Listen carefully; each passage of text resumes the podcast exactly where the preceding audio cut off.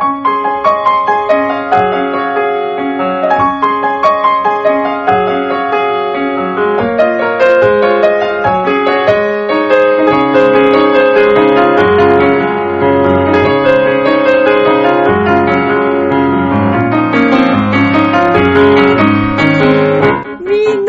さん、こんばんは。ミッチェルです。いかがお過ごしでしたか？えー、かなり、かなりお久しぶりになってしまいましたけれども、えー、まあ本当に世の中的にいろいろ状況が変わり変わり変わって、生活が変わった方もいらっしゃれば、えー、そうですね、こうなんか新しい世界にね、飛び込んでる方もいらっしゃると思いますし、実際に私自身も、まあいろいろ環境が変わったりなんかしつつ、戻ってきましたよ、皆さん。ちょっとお待たせしました。本当に、本当にあの長いお休みになってしまったんですけれども、えー、今日から改めて再開させていただきます、このラブミッション。まあ今日あの、改めて詳しく、まあ近況も含め、もうみんな元気っていうのも含め、いろいろお話しさせていただこうと思うんですけれども、ちょっとこのラブミッション、曲も変わらない、そして、ね、ラジオネーム、あの、この名前も変わりませんけれども、ちょっとね、方向転換をして、えー今後新しい番組にしていこうと思います。今日もよろしく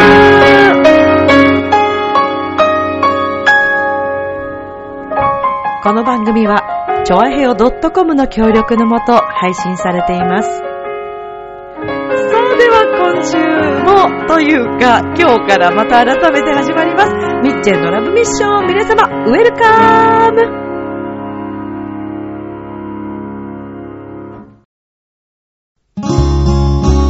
不可能を可能にするではなく、不可能はすべて可能だから。チョアヘオ .com を聞いているそこのあなた、ミッチェルと一緒にラブミッション。改めまして、皆様、こんばんは。うふふじゃないよね。本当に本当に本当にお久しぶりになってしまいました。えーっと、もう何からどう話せばいいのかという 状態ではありますけれども。まあ、まずはですね、えー、まあ4月の30日でしたかね、えー、ラストの配信をさせていただいて、まあそこから、えっと、だから4月5、6、7、8、4ヶ月か。4ヶ月と数日、まあ約1週間くらい、えーお休みをね、させていただいたという感じなんですけれども、みんな元気だった？お元気ですか？あのー、本当にね、世の中変わってしまいましたね、いろいろとね。えー、まあ、この数ヶ月の間にこのコロナウイルスというものがこれだけちょっとね、えー、流行ってしまって、うーん、皆さんは元気ですか？もうまずはそこですよね。あの、ラブミッションを聞いてくれているリスナーさんがみんな元気でいてくれていることを私はあの心から願いつつ、えーまたこうしてこのラブミッションを聞いてくれているみんなにあの、声をね、届けることができていることがもう本当にありがたいですし、またお話しできる機会をいただいた、このもう、チョアヘオ .com にも感謝ですし、えーそして、ラジオの中でも何回かお話ししてましたけど、後半は特にお話ししてましたけど、あの、昨年1年間、えーまあ、養成所、お笑いの養成所に通って、えーオペラをね、より皆さんに楽しく、身近に感じてもらいたい、カルメンを、エンターテインメントオペラ、ミッチェルのこのエンターテインメントオペラ、カルメンをもっと面白く、えー舞台に、で、ちゃんと続けていきたい。私自身を知っていただきたいといういろんな意味を込めて、ああの仲間とこれからもまたあの変わらずね、カルメンを届けていけたらいいなという気持ちも込めて一年間まあ勉強して無事に卒業いたしました。そして、その後だよね。そ、そう、卒業し、えー、っと、そうですね、卒業して、で、あの、無事所属となり、えー、現在はオペラ芸人という活動もありがたいことに、7月のね、25日に、はい。私はデビューライブに出させてもらったんですけども、そこから、あの、まあ、コンスタントにいろいろ、あの、動画配信だったりとかね、いろいろ出させていただいて、YouTube も始めたんですけど、まあ、ちょっと若干少し、えー、煮詰まっている部分がありまして、まだコンスタントには上げられていないんですけれども、まあ、あの、オペラ芸人ミッチェルとしての活動ももちろん続けていきますし、それからですね、あの、ありがたいことに、まあ、今年ちょっとコンサート予定があったものが、まあ、来年以降、もう2年後っていうふうに持ち越されていたんですけども、ありがたいことにこれが来年になりまして、嬉しいね。ねえ、そのチャンスをまた改めていただけたということがもう本当に本当に嬉しいですし、えー、また詳細をお伝えしますけども、来年の11月にですね、はい、あの、私、初のソロでフルオーケストラという、もうありがたい機会を、本当にもう、浦安ありがとうです。もう本当に、本当にそうです。えー、もう、これからもね、あの、もちろん活動はいろいろ、あの、浦安市での活動はもちろんですけども、あの、私自身は何にも変わってないんで、あの、ミッチェルは、もう、ずっとミッチェルなんで、よくね、いろいろこう言っていただくんですよ。まあ、こうほら、事務所にね、所属をしてしまったら、なんかミッチェルが変わっちゃうんじゃないかとか、それから友達の中にもなんかどんどん遠い存在になってしまっているんじゃないかとか。ないないないないからね。私は変わらずずっとこのままです。はい。今後も変わることなく、この、ね、えー、私自身のミッチェルというこの人間は変わりませんので、もちろん成長はしていきたいですよ。あの、マイナスになっていくことはないようにはしていきたいなとは思っておりますけれども、この活動は続けていきますので、これからもあの音楽活動、そして、え、今度はね、お笑いという新しいジャンルも加わりましたが、よろしくお願いします。応援してください。あの、こちらの情報に関しては、今までと同じ Facebook、Twitter、それから Instagram、えー、そして YouTube という、はい、えー、そうですね。コンテンツで、あの、お届けしておりますので、もしお時間あるときに検索していただけたら嬉しいです。えっ、ー、と、まあ、ミッチェルオペラ芸人とか入れていただけると、あの、出てくるかなと思いますので、ぜひ検索していただけたらと思います。よろしくお願いします。そしてね、このラブミッション、えー、もうこの数ヶ月の間に今後どうしようかなーって、ずーっとこう、悩んでました。で、このコロナのね、あの自粛期間中、みんなもね、すごい大変だったと思いますよ。あー、まあ、なんかこう、お仕事ですよね。特にお仕事関係、まあ、あの、なんでしょうね。お仕事関係で、あの、ものすごくね、状況が大変になってしまった職種の方もたくさんいらっしゃると思いますし、もしくは、結構うまくいっているという職種の方も、まあ全く、ね、全部が全部じゃないですよね。でも、とにかくですね、この期間中に、私は改めて思ったんですけども、もうスーパーにね、買い物に行くとか、そこで働いてくださっている方々ですとか、えー、ちょっと買い物をしなくちゃいけなくて行った先で頑張ってくださっている方ですとか、ご飯屋さんもね、まあ今、ウーバーイーツがすごい流行ってますけども、ご飯屋さん変わらず、まあ私の大好きな、ポルトルージュというお店があるんですけど、そこのフレンチのお店も自粛期間中お弁当、フレンチですよ。フレンチで、ちょっとあの、ランチとかとはいつもとは違う感じで、あの、バケットのこう、フランスパンに、パテとかこう挟まってたりとかね。うん、あの、購入させていただきましたけど、美味しかった。本当に。久しぶりにね、しばらくはでも本当ずーっと、もちろんお家にいて、最低限のお買い物以外は、もうずーっとお家にいたんですけど、この自粛期間中に初めて私は動物の森というものを、はい、もう今更って感じなんだけど、動物の森もチャレンジしてみましたし、面白いね、あれね。なんか、お魚が取れたりするときのあの、だかなっていう、だかなっていう、あれがね、ちょっとツボで楽しかったなハマってましたね。ちょっと最近はまたもう結構戻ってきたんで、なかなかちょっとオーナーとして、あの、ね、そうなんですよ。ちゃんと行かなくちゃいけないんですけど、ちょっと行けてないんですけどね。だったりとか。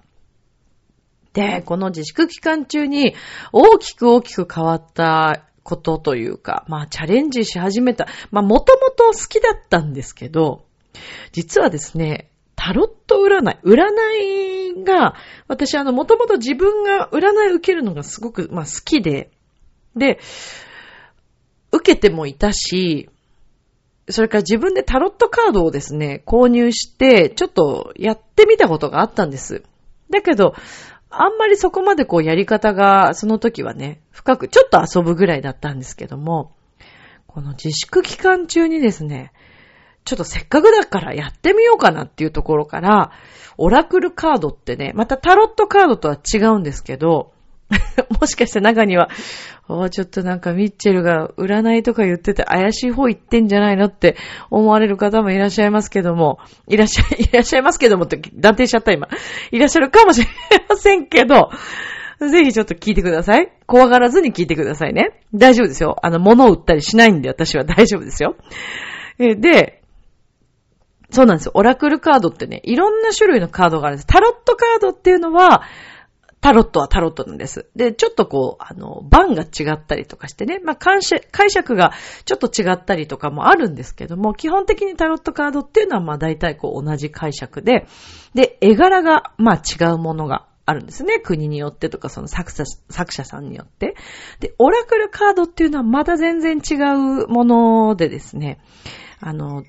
ドリーンバーチューさんっていう、あ、今ね、氷がね、カランカランってなります。ドリン、今私はこれ天使が来たと思ってますけどね。まあ、怪しいと思わないでね。怪しくないからね。ドリーンバーチューさんっていう、私昔からあの知ってるんですけど、本とかたくさん書かれてたりとか、で、実はこのオラクルカードドリーンさんが、あの、作られてるものがとっても多くてですね。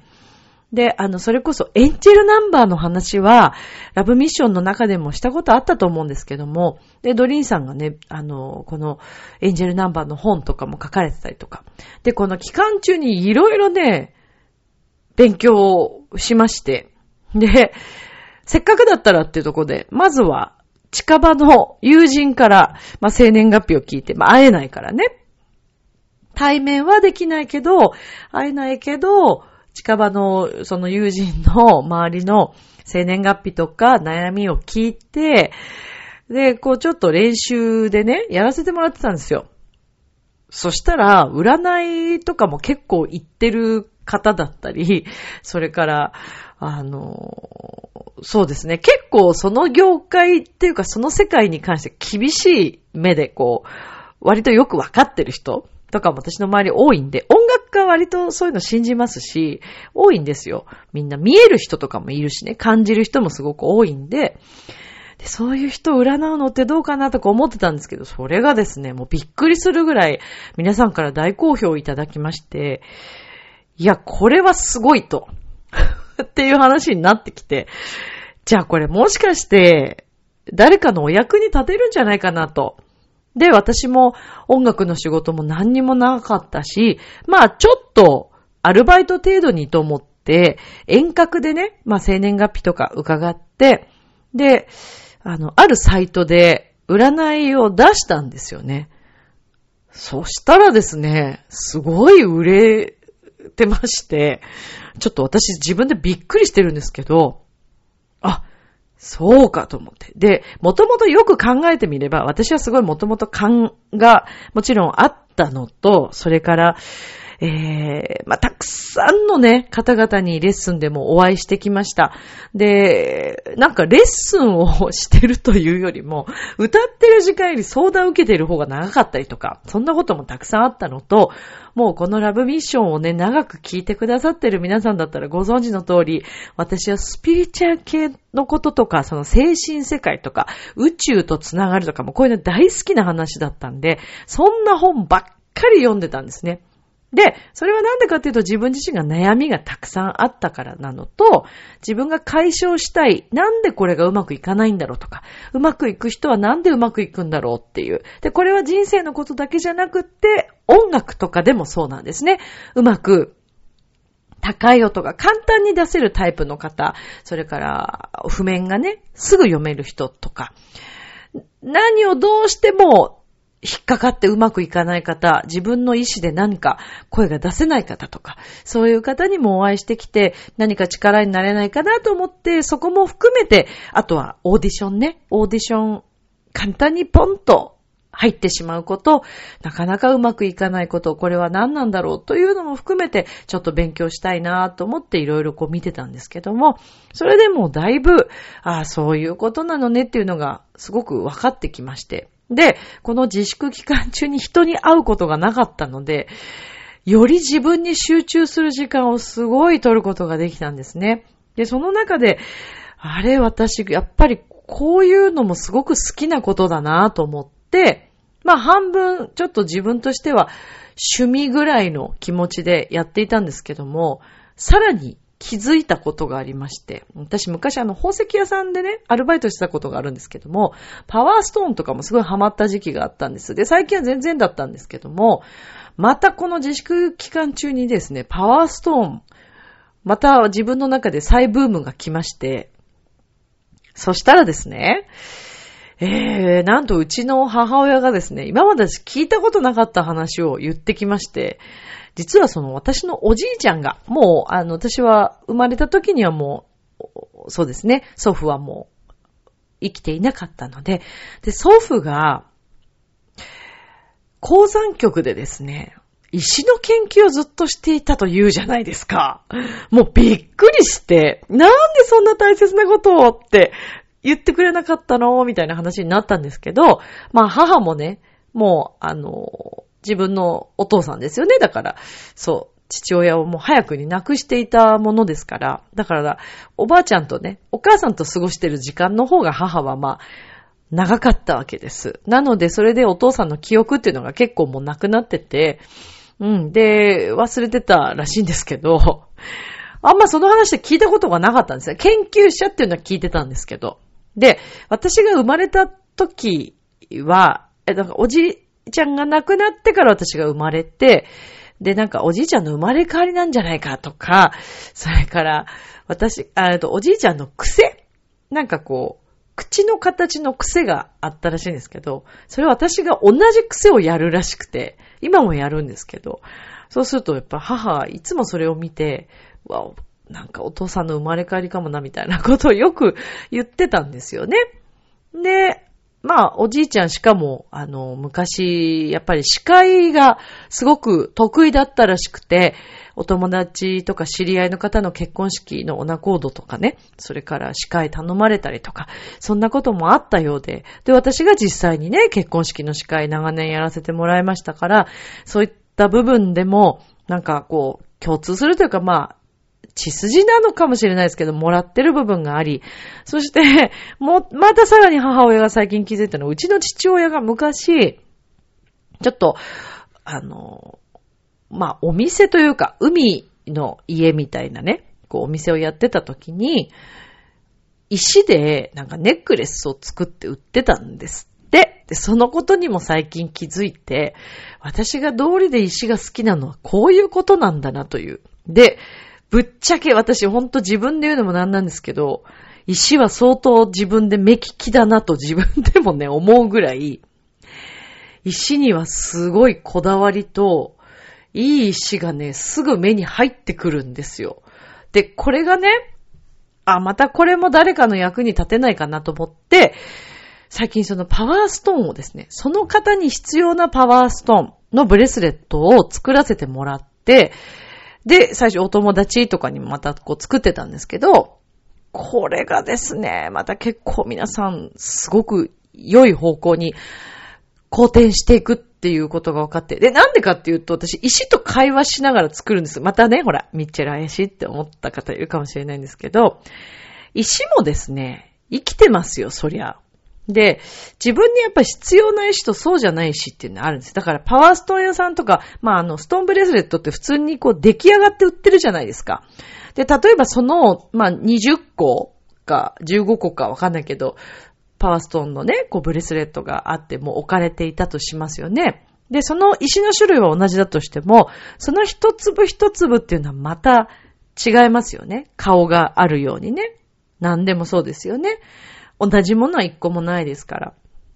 で、そうするとその一粒一粒も自分に合うものとやっぱ合わないものっていうのがあるんですね。だから出来上がりで本当にもう奇跡的に全部が自分に合うという部分もあるかもしれませんけども、私は基本的に一粒一粒選んだ方が絶対に合うと思います。で、自分自身が昔というかもう結構長年北海道にあのお住まいだった、えー、リエさんという方と、それからあの、チャネリングアートでお願いしてたまーちゃん、お二人がですね、このパワーストーン作ってくれてて、いつもあのメンテナンスとかもたまに頼んで、で、その彼女たちも全部粒を選んで、で、今回、今年入ってからだったかな、直してもらった時に、やっぱり今までとは違う石に変わってたんですね。それはなんでかっていうと、私の成長もあるし、これ私だけじゃなくてみんなそうなんですけど、だから皆さん長年もしブレスレットしてるようだったら、もしかするともう効能が変わってる可能性があります、これは。今自分に必要な石っていうのがあるんですよ、これ。面白いんですけど。で、また最近出会った石っていうのがね、で、それで私最近あのパワーストーン、もう本当に一粒一粒選ばせてもらって、その方の占いをして、悩みに合わせてブレスレット作ってますので、かなりこれがですね、いいんですよって自分で言っちゃうのもなんなんですけど、まあなんでかっていうと、まあその、購入してくださった方々からたくさんこう、あの、感想いただいてるんですけどね。実際にもう本当に占いして、必ずパワーストーンも、あの、ブレスレットじゃなくてもパワーストーンだけサザレ石だったり、あの、本当に一粒のちっちゃい石だったりとか、そういうのも送ったりもさせていただいてたんですけど、それも全部選んでるんでね。で、そしたらどうやら、えー、っとですね、2週間も経たないうちぐらいに好転して、彼氏ができたっていう方もいらっしゃいますし、そうなんです。それからご自身のその、お店の売り上げも含め、ちょっと金額設定を変えたいということでご相談いただいて、まあそれに合わせて、あの、占いをさせていただいて、で、好転した方だったりとかですね。えー、それからね、試験勉強。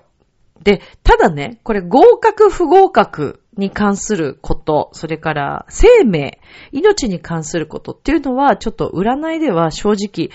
これは本人の努力も入ってきますので、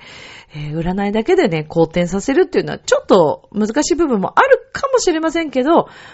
でも基本的には結構うまくいくんじゃないかなと私は思ってます。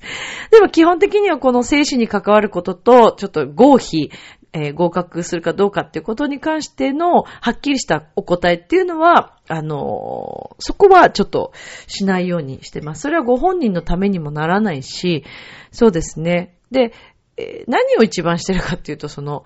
その方その方のお悩みに合わせて引き寄せを増やすということのお手伝いをしていこうと思ったわけなんです。で、えー、このラブミッション、まあ、愛のミッションですよ。まさにね、愛の使命じゃないですか。で、私が最近本当にハマってて、えー、大好きな石があるんですけども、あの、メロディーさんっていうね、メロディー先生っていう方の、もう海外の方でね、ちょっと昨年かなお亡くなりになった方のですね、えー、メタモルフォーゼスというね、あの、石があるんですけど、この石がですね、本当に良くてですね、で、このメロディー先生という方はもう本当に愛に溢れた方で、もう人生こそは愛だという、もうそういう本も書かれていらっしゃるんですね。じゃあ、私はね、さすがにそこまでは、まあ、あの、その方は研究者でもあるんで、私はそこまではできませんけれども、何か自分の見えるもの、あの、霊視というか直感とか、そういうものとか、で、私今、占いもね、あの、ちゃんと勉強して、し始めてるんです。また別に。そう、タロットカードも、あの、勉強しつつ、あ、えっ、ー、と、オル、オラクルか。オル、オラクルカードも、そのドリーンさんの、あの、講座みたいのが、あの、ネット上でありまして、それでちょっと勉強しつつ、それからまた別の、あの、市中水明というね、そちらも、それはもう先生にちゃんと勉強させてもらって、で、えっ、ー、と、パワーストーンに関してはもう大好きなお店があるんですけども、あの、これはね、あの、私以前から行ってて、ちょっとずっとブランク空いてたんですけども、そうなんです。自粛期間中もずっとお店開いてたみたいですね。で、私も少し収まってきたかなぐらいの時からまた、あの、お店に行かせていただいて、もう最近本当によく石を調達させていただいてるんですけど、エビスに、トライアングルさんっていうお店があって、もうとっても素敵なんで、もし機会があったらぜひ皆さん行ってみてください。トライアングルさん。それからあと最近話題にまたなっちゃったみたいだけど、私は話題になる前からね、ちゃんともう、鍵つけて行ってましたけど、宇宙村。うん。新宿にあります。あの、宇宙村の村長がいるんですけどね、もう村長がね、もうほんとね、素敵な方でね、もう、隕石の第一人者ですよね、日本でね。そう、今なんかあの、バナナマンさんが、ね、テレビで、なんかその前にそのお話あ、えっと、テレビで今この間つい最近やったみたいですけど、その前に、えー、バナナマンさんが、あの、お店で、その購入して、さら、さらに売れるようになったみたいな話は聞いてたので、で、まさか、あの、でね、今年、えっ、ー、と、9月に入ってから久しぶりに村長に会いに行こうと思って、隕石を買いに行こうと思って、行ったんですよ、中村に。そしたらその2日、1日、ん？そうだね。次の日だったか、その次の日だったか、テレビで言われたようで、なんかもうすごかったみたいですね、反響が。それで私たまたまちょっと買いたいもんがあってネットを見たら、もうなんか大変なことになってて、買えないっていうか、そうなんですよ。そしたらなんかメルカリでもすごい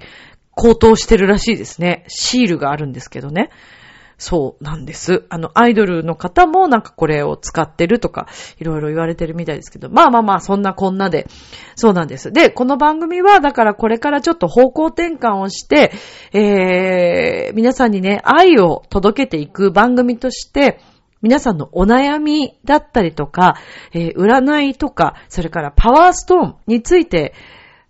まあ、特にね、パワーストーンもね、たくさん皆さんにご紹介していきたいなというふうに思っておりますので、このラブミッション、一気に方向転換をしていきたいと思っております。あ、終わっちゃった。終わっちゃったんですけど、えー、っと、せっかくなんで、今日、このラブミッションを聞いてくださった、えー、っと、皆さんに、えー、一枚ちょっとカードを引かせてもらいました。今日の一枚は、えー、choose love. Love is a choice. Each moment in life ということで、えー、愛を選びましょうと、えー、愛のある生活、そして愛を選択した時点で、あなたのその人生が全て愛に包まれますよというような意味かな。明日もスマイルでラブミッション今日もありがとう。